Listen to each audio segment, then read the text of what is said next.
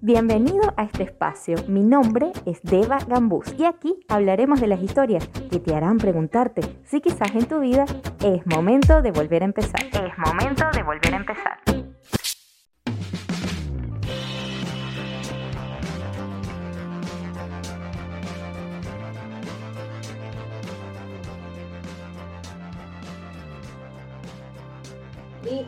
Ya estamos grabando. Bienvenido, Kev. Por fin te tengo aquí. En el momento de volver a empezar. Kev es un gran compañerito de Sherpa, es mexicano y viene hoy a contarnos su historia y hablar un poquito de todo. Más allá de su historia, también vamos a hablar de temas de autocompasión, de temas de enneagrama. Ya nos voy a ir contando. Así que bueno, te dejo este espacio para que te presentes. Kev, bienvenido. Cuéntanos de ti. Deva, muchas, muchas gracias por invitarme, gracias por recibirme, estamos juntos, Deb y Kev en un episodio. y, y, mira, me presento, soy Kevin Rosas, ¿no? Me dicen Kevin y yo soy life coach, estoy próximo a certificarme como life coach Sherpa. Y pues ahora me dedico al coaching de vida y ayudar a gente que haya pasado por abuso físico, personas que necesiten perdonar y no sepan cómo, gente que necesita diseñar sus hábitos y no sabe cómo hacerlo, ¿no? Algunas personas que dicen, es que me voy a parar temprano el día de hoy y lo empiezan a hacer bien y después de 10 días como que se les pierde el impulso y dicen, oh, ¿por qué? Entonces yo, yo trabajo con ellos, con dietas y demás, porque el problema no es que, que la gente no siga instrucciones, porque es muy claro cómo seguir una dieta, es muy simple cómo levantarse temprano, pero detrás de eso muchas veces hay un contexto emocional que hay que eh, desenredar y trabajar, ¿no? Entonces, ese tipo de, de situaciones, pues, me gustan porque yo he pasado por eso y como me gusta, pues ayudo a la gente también a que salga de ahí lo más pronto posible.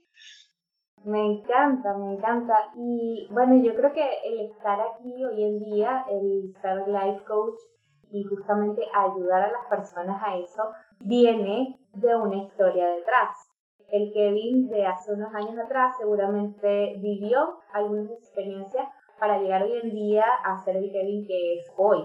Háblanos un poquito de eh, haciendo ingeniería en reversa, como siempre nos dice Esther, eh, ¿qué pasaba en la vida de Kevin o cuáles fueron los parteaguas, esos momentos difíciles que, que hubo de transformación para llegar a hoy en día estar donde estás? Perfecto. Mira, yo entré a Sherpa la verdad es que muy confundido. No fue como que yo estaba ya súper decidido a que me iba a dedicar a esto. Y la confusión era, pues, debido a todos los temas internos, mentales que yo tenía que trabajar todavía. Yo estaba en una etapa en la que trataba de buscar muchas soluciones allá afuera. Y de hecho, eh, como no entendía y como buscaba ayuda y no podía encontrarla en la gente correcta, yo decidí por mi cuenta empezar a estudiar libros de autoayuda, y al grado que, dije, no es suficiente, yo necesito estudiar psicología y me metí a la carrera de psicología. Oh. No por ayudar a otros, sino por ayudarme a mí. ¿Por qué? Porque yo fui a terapia por un año y, parecía que los temas que yo tenía eran tan densos y tan difíciles de tratar que un terapeuta no era suficiente. Entonces yo qué pensaba, pues mi caso está muy grave, ¿no? Necesito más apoyo, ¿no? Y si un terapeuta profesional no puede, pues yo le entro, ¿no? Con todo, a ver cómo salgo de ahí. Me puse a estudiar psicología, hice mi examen y, llegué a quinto semestre, pero yo cansado y devastado porque no encontraba solución. Después de cinco semestres dije, ya no puedo más. O sea, no sé qué está pasando. No sé por qué si se supone que tengo todo me siento tan vacío, ¿no? Y ahí fue donde solté, donde dije ya, o sea, no entiendo la vida, no entiendo qué hago aquí. Voy a ponerme en piloto automático, ¿no? Porque yo estudiaba la carrera de psicología y estudiaba también la maestría de dirección de operaciones y tenía una empresa y tenía eh, un trabajo, tenía un trabajo fijo, estaba emprendiendo, mm, acababa de salir de una relación, entonces imagínate, yo era como de esas personas de llénate y haz un montón de cosas para ser disque exitoso. Era para colapsar, o sea, una carrera, la maestría de otra carrera el trabajo, tu situación personal. ¡Wow! ¿Cómo hacías con todo?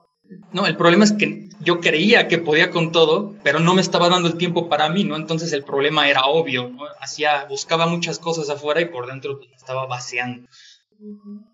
Yo decía, puta, ¿por qué si soy exitoso? ¿Por qué si tengo ya una maestría? Si ya tengo la especialidad, si hice un montón de cosas, si tengo dinero, me siento tan mal, ¿no? Estoy, me estoy cubriendo. Y en la carrera de psicología, pues aunque hay herramientas y demás, no me funcionan dije, no, ya hasta aquí no hay forma, no hay forma de que yo, yo me salve. Y decidí poner mi carrera en, modo piloto automático, ¿no? O sea, yo me salí de la maestría y la puse en pausa. Dije, ¿sabes qué? No puedo seguir con la maestría, por favor pónganme en pausa. No quiero entrar al siguiente semestre y ahí me retiré. En psicología, ¿qué hice? Pues puse a uno de, eh, bueno, busqué ayuda en una de estas empresas que te hacen las tareas y le dije, sabes que tú vas a entrar como si yo fuera alguien de la escuela y vas a entrar a las clases en línea y vas a hacer mis tareas y demás porque yo ya no puedo. Entonces alguien empezó a hacer mis tareas y yo según sacaba 10, pero era un, niño que estaba ahí estudiando al 100, ¿no? Y yo en mi casa llorando. ¿Qué más? A mi empresa, me fui de mi empresa, dije, ya no puedo, de mi empresa me voy. Eh, y solté todo, solté todo, nada más hice un espacio de mi vida así como para seguir trabajando pero llegué al punto como de sentirme muy vacío, ¿no? Y dije, puta, tengo mucho tiempo libre, le voy a hablar a un amigo, ¿no? A ver si quiere hablar conmigo. Y le hablaba y me decía, no, es que estoy muy ocupado, ¿cómo se te ocurre hablarme el martes a las 12 del día, ¿no? Estás loco. Pero yo lo que tenía era tiempo y me sentía vacío y trataba de buscar gente desesperado y pues no, no encontraba a nadie. ¿Qué pasó? Pues dije, pues hasta aquí, ¿no? Dije, ¿para qué? ¿Para qué sigo? Me siento como basura.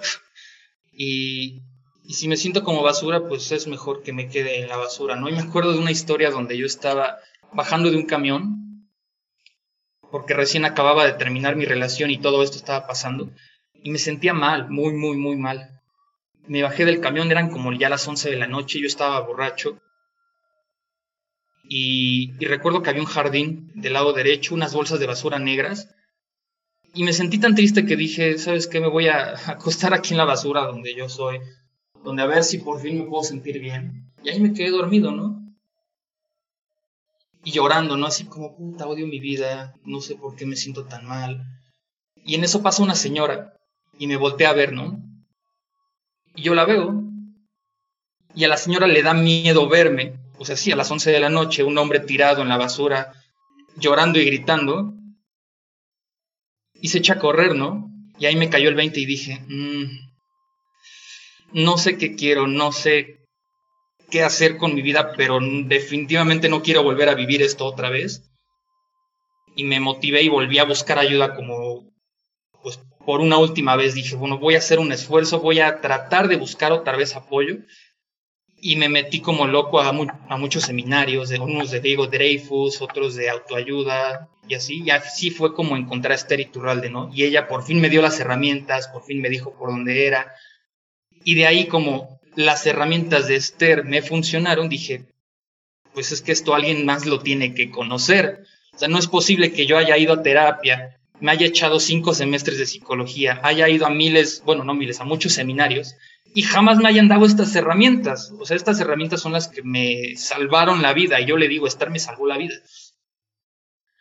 Y de ahí cuando salió Sherpa dije, yo voy a entrar a Sherpa con los ojos cerrados, ¿no? O sea, empezó la masterclass y yo era así como, ya, ¿dónde pago? ¿Dónde pago?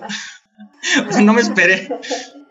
o sea, que se puede decir que, o sea, fue un momento duro. O sea, creo que fue lo que te hizo, o sea, ese tocar fondo, lo que te hizo decir, ok, no puedo seguir con esta vida, de alguna forma tengo que encontrar, tiene que haber una solución para mí. Y seguir. Y sabes que yo creo que tocar fondo, por un lado, sí te da las fuerzas para seguir adelante, pero es un riesgo también, ¿no? Porque cuando tocas fondo te motivas a hacer un cambio, pero es como si pusieras tu coche con nitro, no sé si conoces el nitro este que le pisas así, sale como un óxido de, del escape, como en rápido y furioso, ¿no? Te vas tendido, ¿no? Pero si no tienes una buena dirección puedes ir a estamparte contra la pared o si puedes ir todo derechito para, para la meta, ¿no? Y en este caso, afortunadamente, me fui al lado bueno, pero unos años en mi vida, eh, la verdad es que llegué a ese punto de tocar fondo y tomé la decisión incorrecta, ¿no? Entonces, ¿a qué me llevó?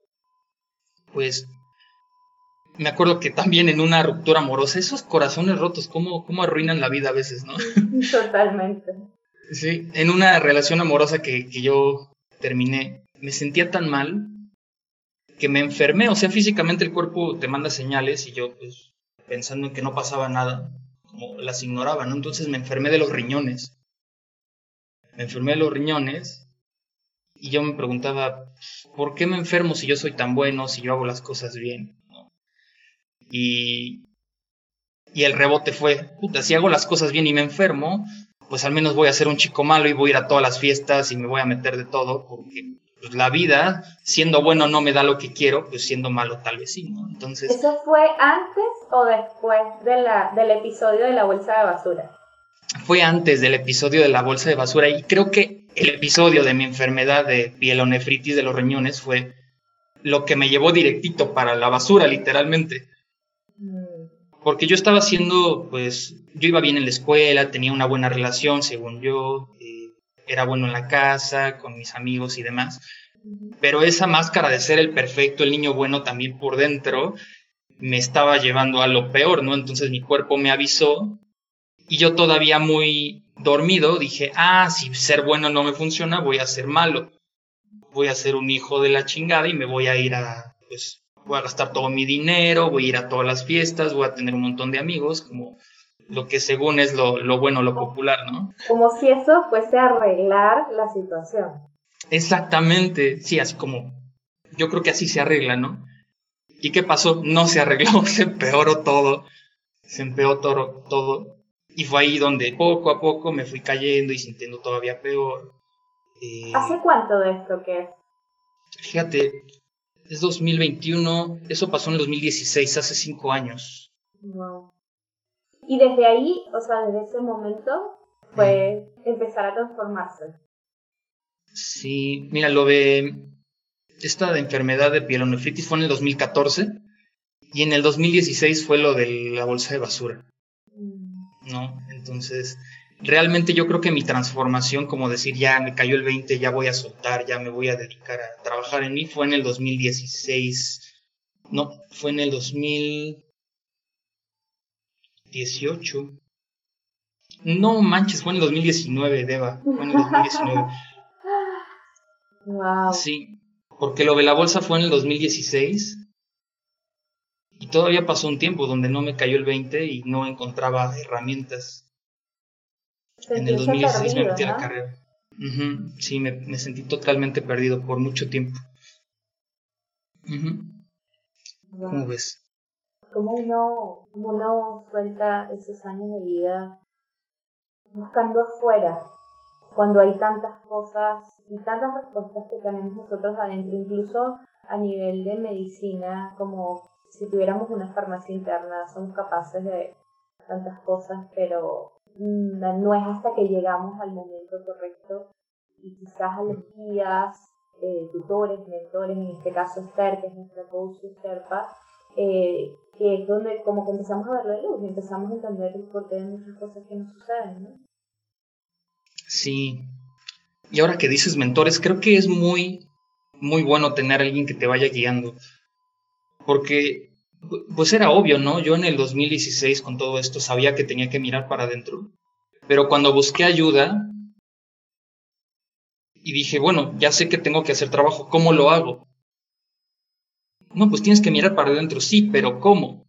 No, pues medita. Ok, meditaba, pero cerraba los ojos y me llegaban mil eh, pensamientos a la cabeza, algunos de experiencias traumáticas de la infancia, no podía a veces dormir y era como, sí, estoy meditando, pero no me sirve de nada. ¿Qué hago, no? Y no, pues, eh, a ver, léete este libro, ¿no? Entonces ya me mandaban un libro, pero era un, una mentoría así como de, como de no me importas tanto, pero te medio te ayudo, ¿no? Te entiendo perfecto. Yo también pasé por los psicólogos, eh, también por relaciones amorosas y no fueron de ayuda en el sentido de que son momentos en los que yo soltaba mucho lo que me estaba pasando, llegaba a consulta a contar mi historia y se acababa la hora y yo todavía no había terminado contar mi historia, no, ya no tenía soluciones y no había tiempo para una solución. Entonces era como alborotar más el dolor o la rabia nunca encontré eh, como una guía, ¿no? Y es lo que digo ahora, si hubiese sabido las herramientas que hoy en día tenemos como coaches, eh, wow, hubiese sido otro camino. Quizás hubiese sanado muchísimo más rápido eh, de lo que en ese momento, o sea, me costó a mí asimilar esas historias, ¿no? Por eso la importancia de tener, como dices, un mentor correcto, un guía correcto, con quien te sientas identificado también de alguna forma. Totalmente. Pero bueno, eh, que cuéntame un poquito, nombraste que había también experiencias de infancia que quizás marcaron el, el que después en, en, el momento de ser adulto todavía te encontrarás perdido. ¿Qué pasó en ese momento? Sí, mira, yo creo que todo se va uniendo. O sea, ya viste que lo de, lo de la bolsa de basura vino de, que me enfermé y ahí tomé una pésima decisión, pero eso vino de algo antes y algo antes y algo antes. Entonces, yéndome al inicio, a la base, casi cuando nací, a los tres años, eh, mis papás mis papás me cuidaban a través de una nana, ¿no? Una niñera. Esta señora o mujer que, que cuida a los niños cuando los papás no están en casa. Entonces yo estaba con ella y no recuerdo mucho. Si te soy honesto, no recuerdo mucho. Solamente sé que la niñera me encerraba en el baño y me golpeaba o me aventaba o hacía algo. Solamente eso, ¿no?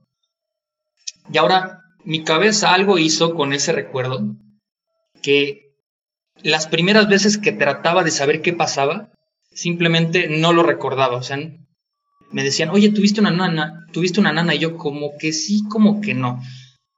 Pero ya mientras más trabajo hice con eso, me di cuenta que efectivamente sí tuve una nana. Y que cuando me ponía a recordar lo que había pasado, yo me imaginaba encerrándola a ella. ¿No? O sea, imagínate qué incongruente, ¿no? Algo que me ponía tan triste, que me quitaba mi poder, que me deprimía, era una historia en la cual yo encerraba a una mujer grandota. Lo incongruente era, pues, debería sentirme súper bien, ¿no? Así como, soy un chingón, yo la encerraba, qué padre. Pero no, me sentía muy mal. ¿Qué hizo mi cabeza? Invirtió la historia y realmente, pues, como ya sabes, ella me encerraba a mí. Y me quitó toda mi libertad desde ese momento en los siguientes años de mi vida y en mi vida adolescente y adulta, porque yo si te soy honesto, no podía estar en un salón de clases. Era como estaba en un salón de clases, pero me daba ansiedad y me quería salir porque yo me sentía encerrado. ¿Qué pasó? Jugó en contra, sí, pero también jugó a favor, porque yo en la universidad me metía, ponía mi telefonito así, en un tripié, así, le ponía a grabar y yo me salía, ¿no? Así como ya. Que el profesor diga lo que él quiera, al fin yo tengo el video y cuando regrese le pongo play y me lo echo cuando yo quiera.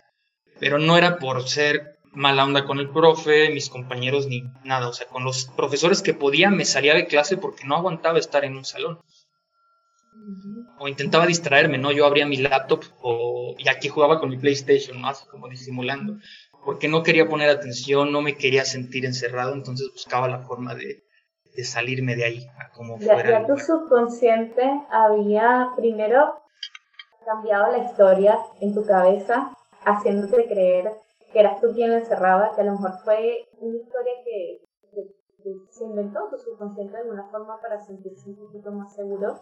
Y luego de ahí, él no quiere estar en esta situación de estar encerrado, que ni siquiera soporta estar en el salón de clase. Sí es.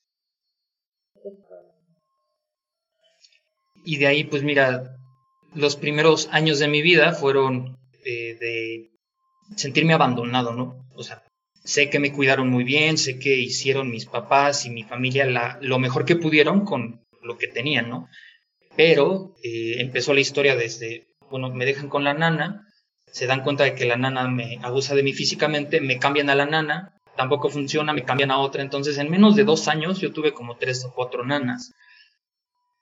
Y después dijeron, no, las nanas no funcionan, te vamos a dejar con tu tía. Órale, me mandan con mi tía. Ah, tu tía ya no puede, te vamos a mandar con tu abuelita. Ah, pues con la abuelita ah, bueno, ya tu abuelita tiene cosas que hacer, vamos a decirle a tu amigo que a ver si te recibe en su casa y juegas con él, ¿no? Y yo, pues va, no, está bien. Y así fui pasando, ¿no? Un año, luego otro año con otra persona.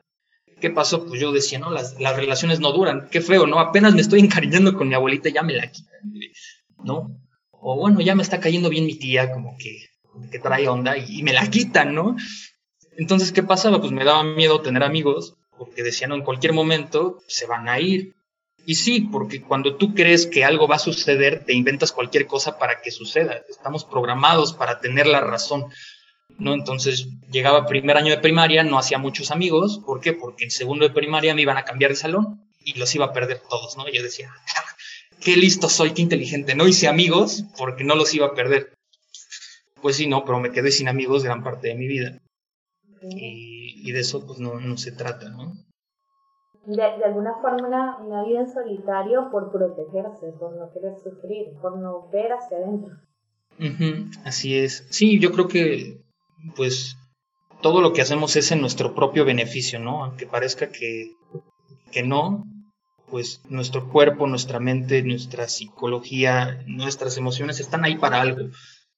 Y como obviamente yo en su momento sentí que estar con alguien era abandono, soledad y abuso físico, pues para mantenerme protegido evitaba estar con gente, ¿no? Y a la vez que te protegías, lo hacías más grande, porque, bueno, ya yo conozco un poco también tu historia, la gente que me está escuchando no, y por eso te invito también a contarla. Más adelante, justo, sucede esto de no tengo amigos, estoy solo, me dedico a lo mío, y de alguna forma empiezo a atraer personas que me quieren hacer daño como por mis mm. competencias, por lo que yo conozco, por lo que yo sé, y me quieren meter el pie y quieren que yo me caiga y quieren, pero era, viéndolo ahorita en que hubiese pasado, eso fue algo que manifestaste tú en un futuro porque tú de alguna forma estabas sintiendo que todo el exterior era peligroso o, o me lo van a cambiar, ¿sabes? Claro, claro.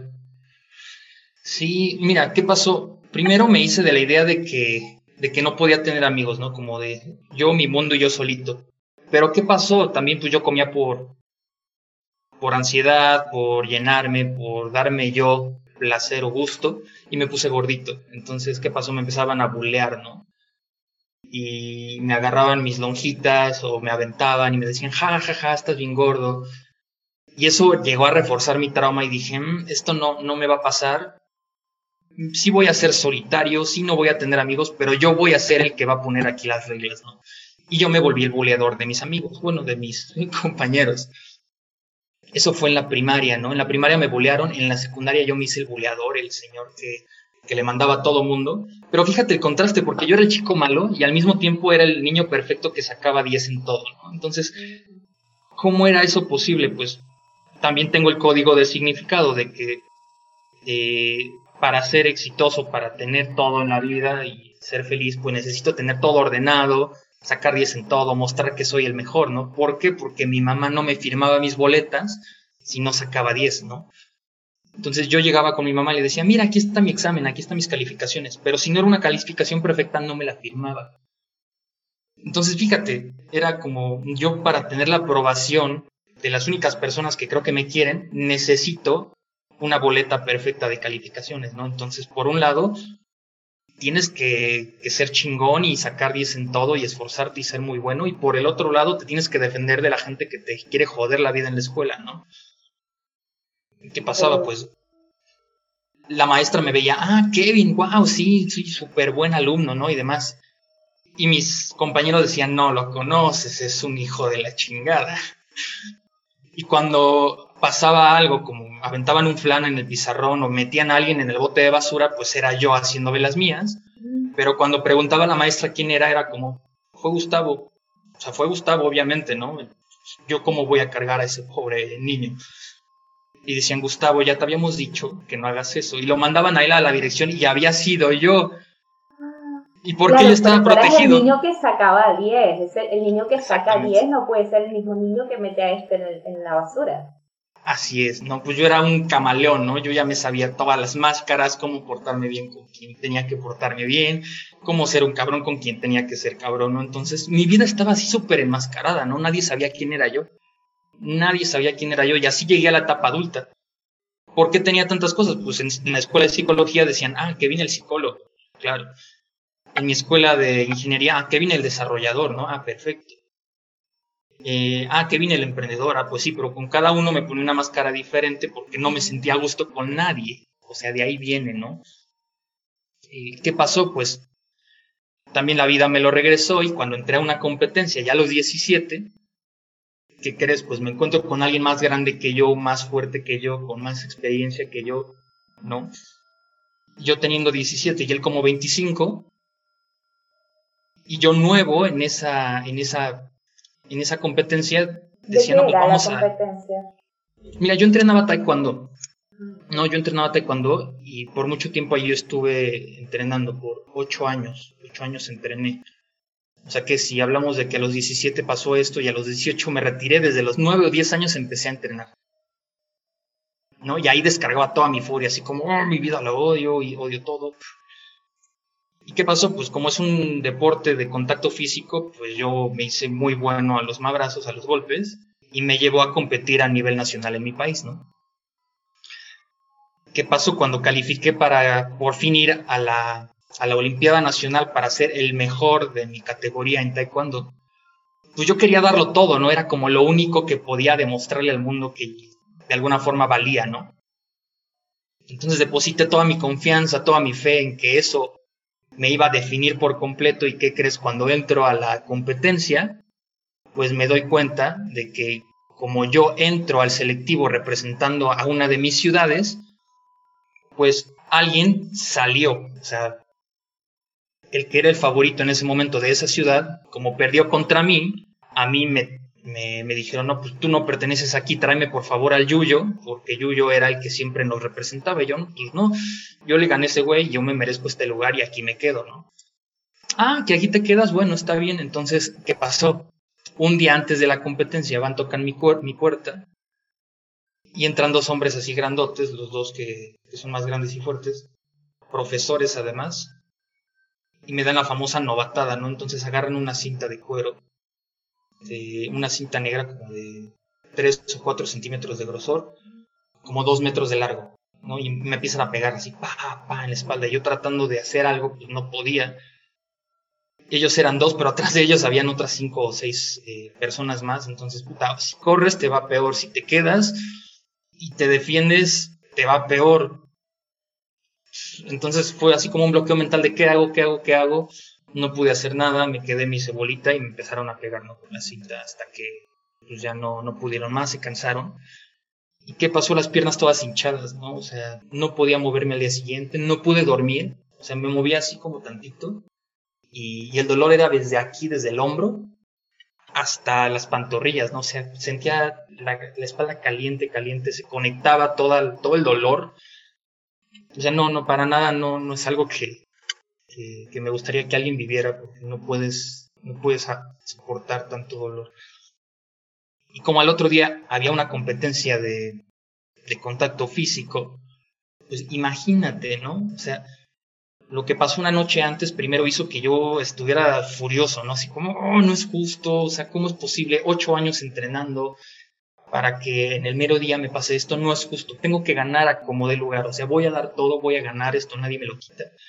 Pero yo sin poder pararme, ¿no? Así como por un lado sí me quiero parar y por el otro lado del cuerpo diciéndote, güey, no puedes pararte, no puedes. Y yo, ¿cómo no? Me paraba, me planté en un en un combate lo gané, me planté en otro combate lo gané, me planté en otro lo gané. En el cuarto combate mi cuerpo decía, güey, ya, o sea, ya no fue al día siguiente de los golpes? Al día siguiente de los golpes, ¿no? O sea, todavía en la noche, pues calientito el golpe, como que no duele, pero al día siguiente ya todo tieso, todo frío, si te hacían así, te tocaban, no, dolía, ¿no? Entonces imagínate el dolor de un golpe directo. Pero eso no era algo como que podías denunciar o algo, o sea, ¿es legal esa iniciación? O sea, o fue simplemente todo contra Kevin porque lo queremos sacar. Mira, la verdad es que yo tenía miedo porque si levantaba la voz, como ellos eran de la federación de taekwondo y demás, pues por un lado con quien tenía que levantar la voz era con ellos mismos. Y además como la gente que me hizo daño eran profesores, pues en teoría son figuras de autoridad, ¿no? Entonces yo no sabía qué hacer y también inexperto no sabía qué herramientas usar. ¿Qué pasó? Le dije a mi familia y mi familia era como vamos a demandar, vamos a hacer un montón. Y yo le dije a mi familia no para que hicieran algo, no, sino para tener un poco de apoyo emocional. ¿Y qué pasó? Pues como dije y como hablé, se empeoró todo. Yo me sentía más expuesto porque al día siguiente, cuando fue la competencia, el, entrenador, el maestro que, que, nos daba pues los entrenamientos en la selección, en el camión, antes de ir a la competencia definitiva, se paró y dijo, a ver, lo que pasó ayer, yo lo sé. Pero también lo que pasó ayer se queda en lo que pasó ayer y se queda aquí. Si alguien de ustedes dice algo, y volteándome a ver, o sea, si alguien de ustedes dice algo viéndome a mí, dice, las cosas van a salir peor. Entonces acuérdense que lo que pasa en el selectivo se queda en el selectivo. Y yo blanco, ¿no? Así como, puta, no, o sea, yo pedí ayuda emocional porque me estoy sintiendo de la chingada. Y, y esto se está saliendo de control, ¿no? Entonces, como colapsó todo, ¿no? Así como, güey, no, no, no sé qué hacer. No sé qué hacer. ¿No? Y, y tú, con amenazas y todo. Sí, sí, sí, o sea, ¿qué haces? No, la verdad es que todavía si yo me trato de visualizar en ese momento, eh, pues sí, aún con la versión de ahorita tendría pocas herramientas para, para, saber qué hacer. Yo creo que lo mejor era retirarme, irme. Claro. Eh, darme a mí lo que necesitaba, ¿no? En ese momento. Primero cuidar mi cuerpo, porque no era posible que yo entrara a una competencia a entrarle durísimo a los golpes cuando mi cuerpo no estaba listo ni para moverse, ¿no? Y en ese cuarto combate que tu cuerpo te dijo, ya, güey, párale. Fíjate que el combate estuvo bueno porque llegamos a punto de oro, que es donde quedaron empatados y se define el primero que mete una patada, ¿no? Yo no podía, incluso el lente de contacto se me cayó. Cometí un error, me puse un lente de contacto, ya no veía, ¿no? Y estaba así como, güey, ya estoy ciego, mi cuerpo no aguanta, estoy cansado, estoy triste, me quiero morir y ya tirarme en mi cama o algo. Y dije, voy a dar todo en este punto, pero, pero sabes que aunque gane este combate, el siguiente no lo voy a aguantar. Creo que hasta aquí, hasta aquí llegué. No puedo más. Y mi entrenador diciéndome, este punto lo tienes que ganar. Aquí demuestras tu valor. Entrenaste ocho años para llegar acá y en menos de dos minutos se determina tu destino, ¿no? Como él motivándome yo por dentro, sí, sí, sí, pero como que no. Entonces, ¿qué pasó? Yo creo que mi intuición decidió, o una parte sabia de mí dijo, déjate ganar, ¿no? Y entonces entró el punto, pa, y lo perdí todo, ¿no? O sea, yo así, yo dije, puta, lo perdí todo. Lo perdí todo. Ocho años de mi vida para nada, de sentirme solo, abandonado para nada, de no tener amigos para nada, de... Porque había depositado todo lo que valía en ese evento y lo que pasó pues me tiró por completo, ¿no? devastador. Totalmente, ¿no? O sea, yo hice una película dramática, ¿no? Con esa experiencia. Y, y fíjate, y luego eso se conectó con la infidelidad, con lo de la basura y puta, o sea, hasta que la vida no me dijo, güey, ya despierta, ¿no? O sea, ya en serio tienes que mirar hacia adentro, fue donde me cayó el 20 y, y encontré a la gente correcta, afortunadamente. Wow, qué historia tan fuerte. Pero fíjate eso, ¿no? O sea, como dices, todo fue una consecución de una historia tras la otra para demostrarte que vieras hacia adentro y todo, todo lo que se expandía, fíjate, yo creo que esa, no lo veo como que un karma de que el hecho de que hayas bulleado en tu infancia haya hecho lo que después en el futuro representa ese ataque esa noche. Yo lo veo más bien como que fueron las experiencias de lo que tú mismo atrajiste en el futuro, en el, en el Kevin un poco mayor, desde pequeño cuando decías, no, no tengo por qué tener amigos, no tengo por qué hacer esto, o sea, solo tengo que ser perfecto y ya. Y dentro de ser perfecto y ya, dejaste muchas cosas fuera. Pero incluso a ti mismo, o sea, incluso el, el darte tiempo para trabajar una emoción. O sea, simplemente me pongo la careta necesaria, me pongo la máscara necesaria, me pongo la etiqueta necesaria para mostrarle a la gente lo que quiere ver y la versión del Kevin que quieren ver. Ah. Y sabes que por eso es tanta mi mis ganas de compartir mi mensaje a través del perdón y del niño interior. ¿Por qué? Porque los primeros ejercicios que hice cuando cuando encontré las herramientas correctas fue perdonar. Perdonar. ¿Y qué se hace con eso? Entre otras cosas, pues entender que la otra persona de alguna forma hizo lo mejor que pudo. Porque nada me asegura que yo haya lastimado o traumado a una persona cuando fui yo el buleador, ¿no? Por ejemplo. Entonces, seguramente yo, como conozco mi historia, pues no lo hice para joderle la vida al otro, sino porque yo estaba lastimado. Entonces, pues quien me lastimó en ese momento seguramente tiene su historia y seguramente necesita ayuda y tiene que encontrar las herramientas en su momento, ¿no? Entonces, parte del perdón pues es agradecer, ¿no? Porque lo que eres hoy, lo que yo soy, es gracias a lo que viví en el pasado. Lo que aprendí, lo que tengo, lo que amo, mis valores, mi conocimiento, mi amor, todo, es gracias a mí y a mis versiones del pasado. Entonces, con eso empecé a trabajar, ¿no? Con agradecer y el perdón, agradecer y perdonar, agradecer y perdonar. Y es un ejercicio duro cuando hablas de abuso físico serio, de experiencias traumáticas duras, pero creo que es una muy buena herramienta que se trae sobre la mesa cuando alguien está listo para perdonar. ¿Y cuando es eso? Cuando ya tú decides perdonar, ¿no? ¿Por qué pasa? El día de ayer, si me hacen algo extremadamente doloroso, pues todo está muy fresco y voy a estar enojado, no estoy listo para perdonar, no es una herramienta de emergencia. Y cuando estás listo es cuando ya te animas, perdonas y, sientes, sientes todo lo que necesitas sentir porque las emociones se atoran, ¿no? A veces la vida o los pendientes o el trabajo va tan rápido que uno no puede hacer el tiempo para sentarse y llorar, o eso cree la gente, o eso yo creía. Pero siempre hay tiempo y es muy importante hacerte un espacio para que sientas, porque tu vida se rige en función de lo que sientes. No, y que también, más allá el perdón, ahorita tú lo dices y dices, ¿cómo voy a perdonar a una persona que me hizo daño siendo niño? ¿Cómo voy a perdonar a personas que me perjudicaron en mi desempeño deportivo después de tantos años de entrenamiento? Pero dices, el perdón no es una herramienta para los demás, el perdón es una herramienta para liberarme yo, para que sane yo. O sea, a lo mejor el otro ni siquiera se merece eso, pero es que no lo hacemos por el otro.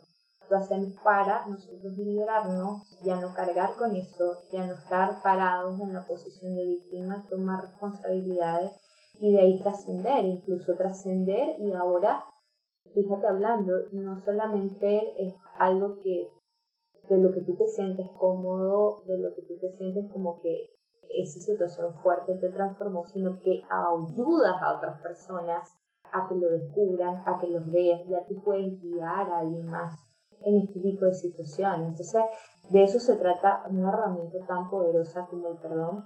Nunca va a ser para el otro, sino porque yo necesito sanar y necesito soltar y necesito seguir. Estoy totalmente de acuerdo.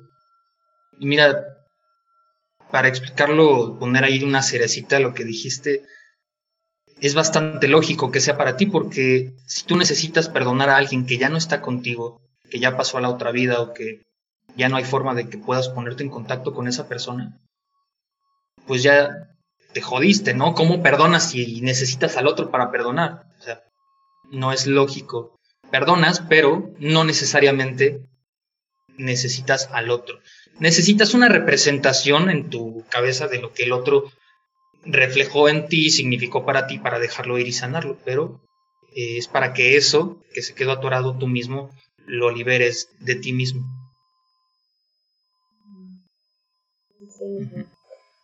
Sí. Y, y creo que un poquito de la misma mano del, del tema del perdón va el tema de la autocompasión. Ahí quizás al principio yo lo veía en tu caso como una herramienta que pudiera haberte ayudado como a equilibrar esa tendencia al ser perfecto, esa tendencia al mostrar que todo lo puedo, eh, que me puedo desempeñar perfectamente en cualquier rol. Y, lo veía como esa, bueno, necesito también sentirme bien y darme a mí. Eso para nivel de autocompasión, pero para nivel de que el perfeccionismo no me maneje, sino yo pueda como vivir con eso. Pero ahorita hablando también de la herramienta del perdón, lo veo como la autocompasión desde el punto de vista de que mm, yo también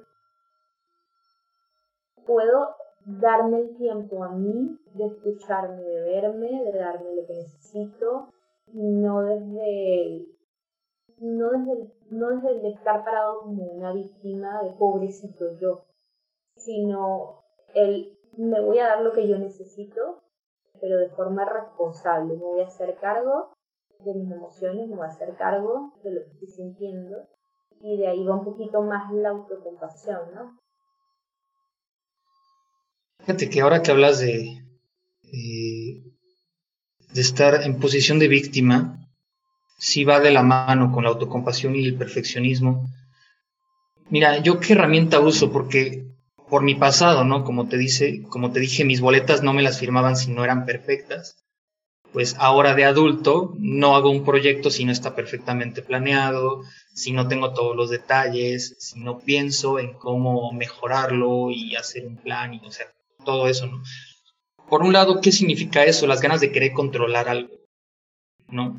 Quiero controlar todo, que todo salga bien como yo quiero. Y eso a final de cuentas, pues, en exceso te hace daño porque te da la impresión de que estás fracasando. El fracaso, desde mi punto de vista, no es más que algo que no está saliendo como tú quieres. Y si no sale como tú quieres, tu interpretación subjetiva es que estoy haciéndolo mal. Primera cosa que, que yo hago, primera herramienta que aplico para salir de ahí es entender que no puedo tener el control de todo y soltar el control de lo que sea que estoy haciendo para dejar que sea como es. Suena súper fácil, pero esto es... Suena, suena muy fácil. Y mira, la clave está en qué estoy sintiendo. ¿no? Eso me ayuda mucho. Y ahora que hablas de la autocompasión, ahí va eso, ¿no? Porque tienes que ser amable contigo mismo.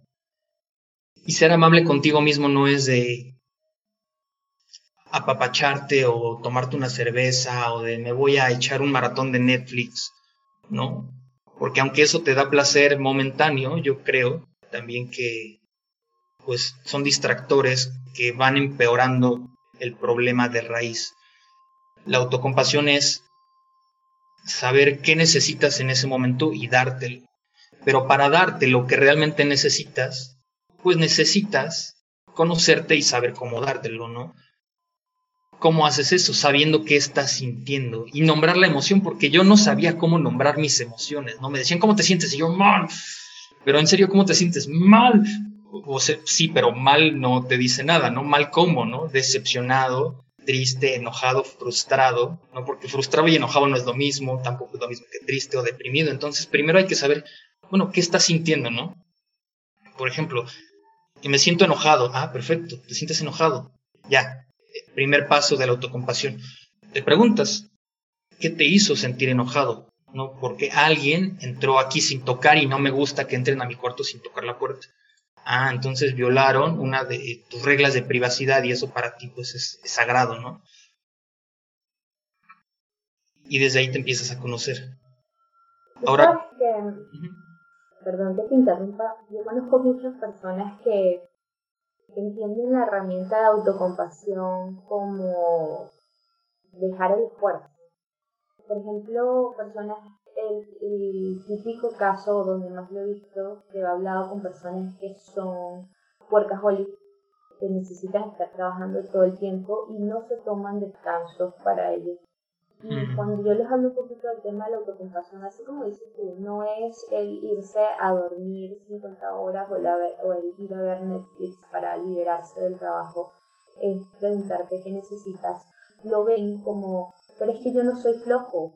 O sea, lo ven como que yo necesito dar ese, esa milla extra, ¿no? Necesito dar ese, ese más de mí. Y digo, ok, está bien, pero de, nuevo hacia adentro. Y lo ven como algo malo, ¿no? Lo ven como no estoy poniendo todas las ganas en mi trabajo. Si, si soy autocompasivo conmigo. Mira, para eso del workaholismo, yo te podría decir que desde mi punto de vista, cuando yo caí en eso, estaba asociando, me estaba dando más dolor al trabajar que placer, ¿no?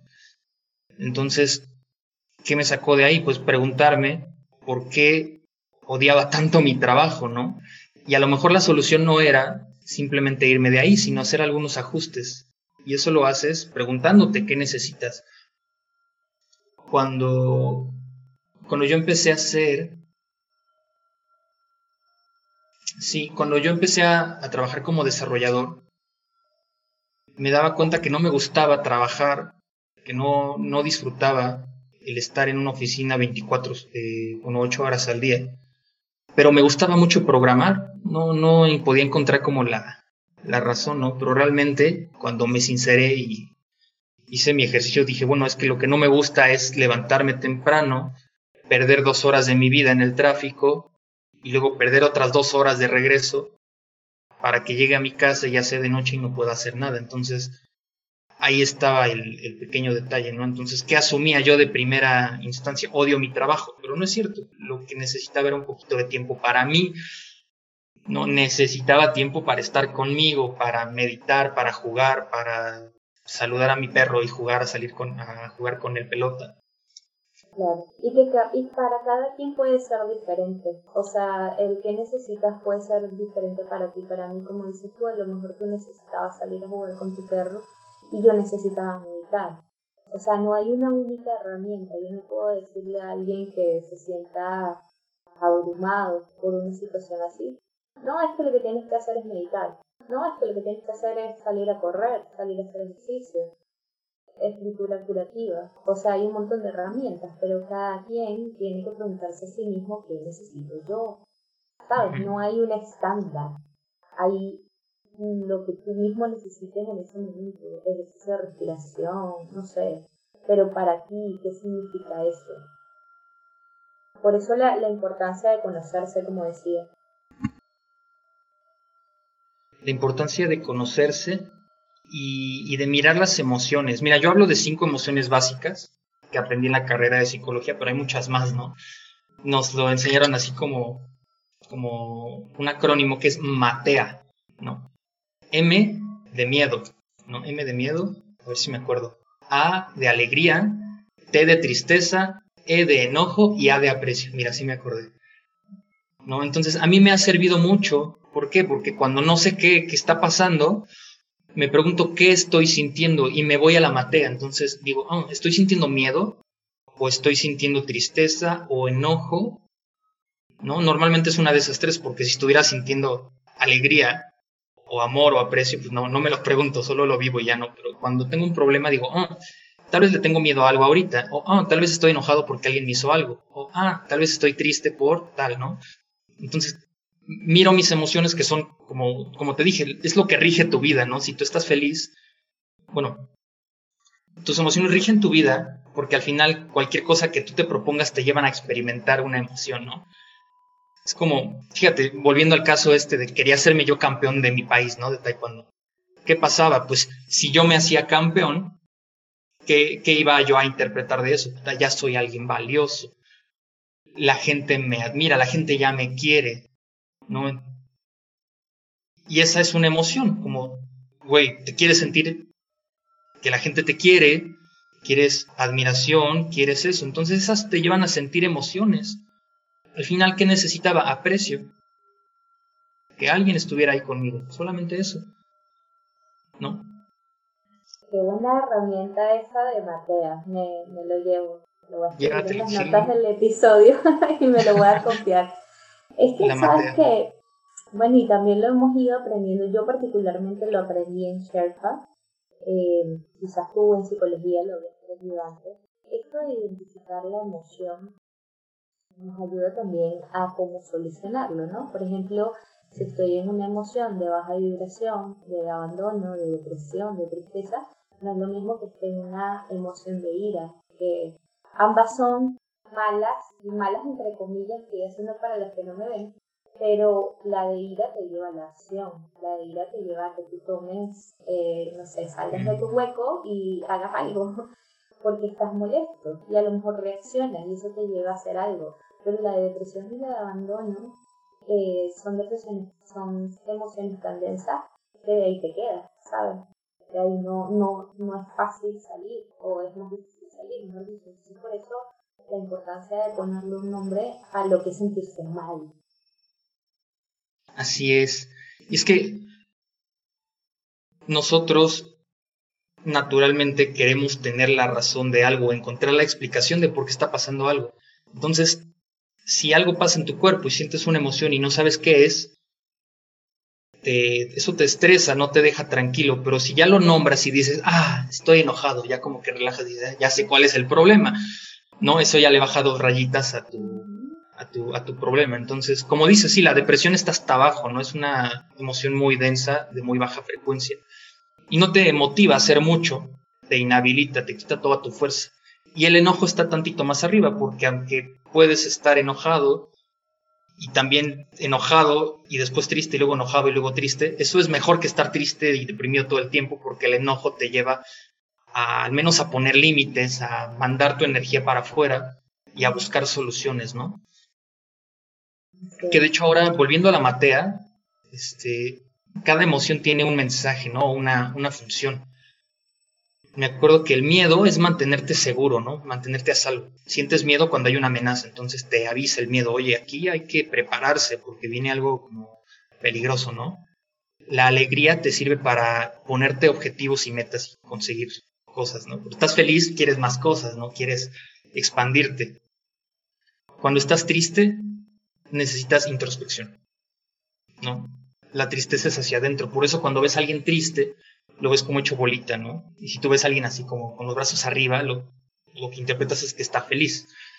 La tristeza por eso es una bolita, ¿no? Hacia adentro, es como muy azul.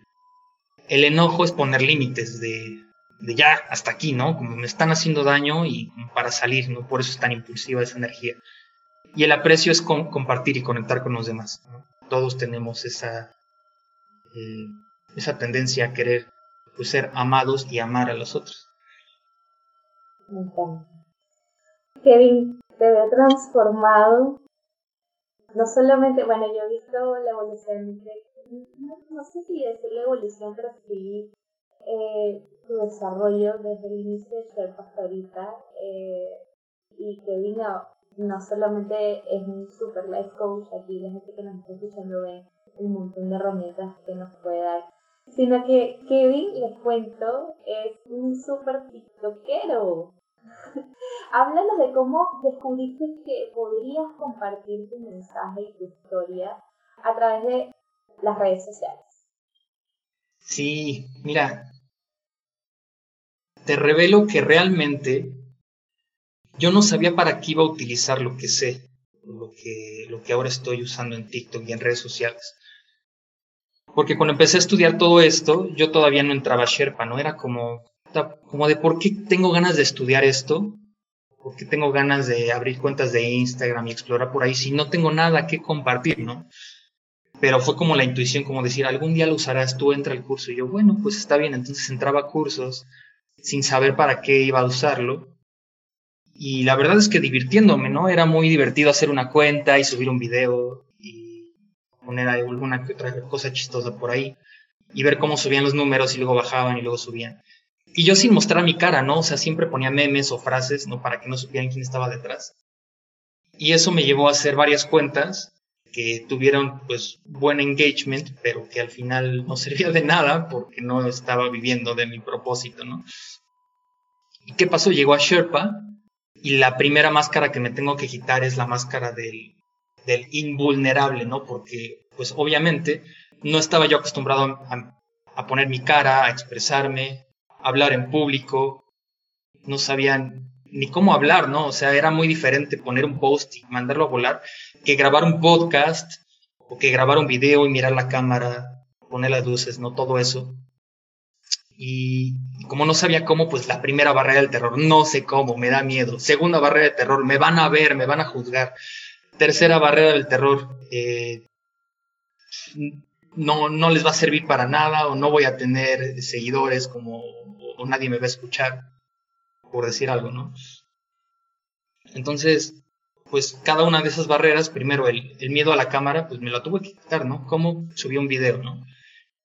Y me di cuenta que nadie me veía, ¿no? Era como subí un video y, ah, mira, tanto desmadre que hacías, nadie te ve. Yo, pues sí, tan fácil que era subir un video y ya quitarme la barrera del miedo de, de salir en cámara porque pues nadie te ve al inicio, ¿no?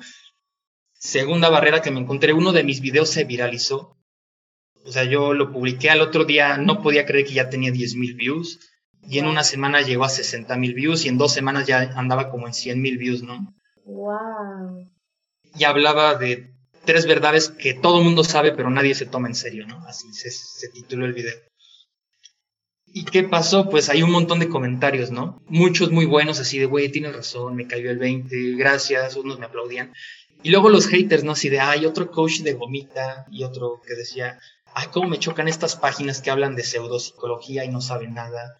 Y otros de, perdóname, pero no estás preparado para hablar de esto. O sea, como que una bola así muy densa de comentarios buenos y malos y dije, "Mm, no sé qué hacer con eso. No, me llegaron los nervios así como de, güey, ya me, ahora sí me siento expuesto, ¿no? Y dije, no, pues ¿cuál es la diferencia, no? Con el día de hoy y el día de ayer. Si yo hubiera subido mi video y no hubiera visto esto, yo hubiera seguido subiendo material, como, como de costumbre, ¿no? Y ahí se rompió la barrera del terror de ahora sí sentirme expuesto y de que la gente me, criticara, ¿no? Pero en mi experiencia y con lo que he recorrido me doy cuenta y les comparto que la barrera del terror se tumba cuando ya estás haciendo las cosas, cuando te das cuenta que pues eres capaz de hacer eso y, y más cosas, ¿no? Sí, eso es como, no me voy a sentar aquí a esperar que ya no tenga miedo para ir a grabar el video. Eso es, voy a grabar el video con miedo y bueno, ya salió, ya, después ya. Ya fue, ya, pues, Ya ni modo, ¿no?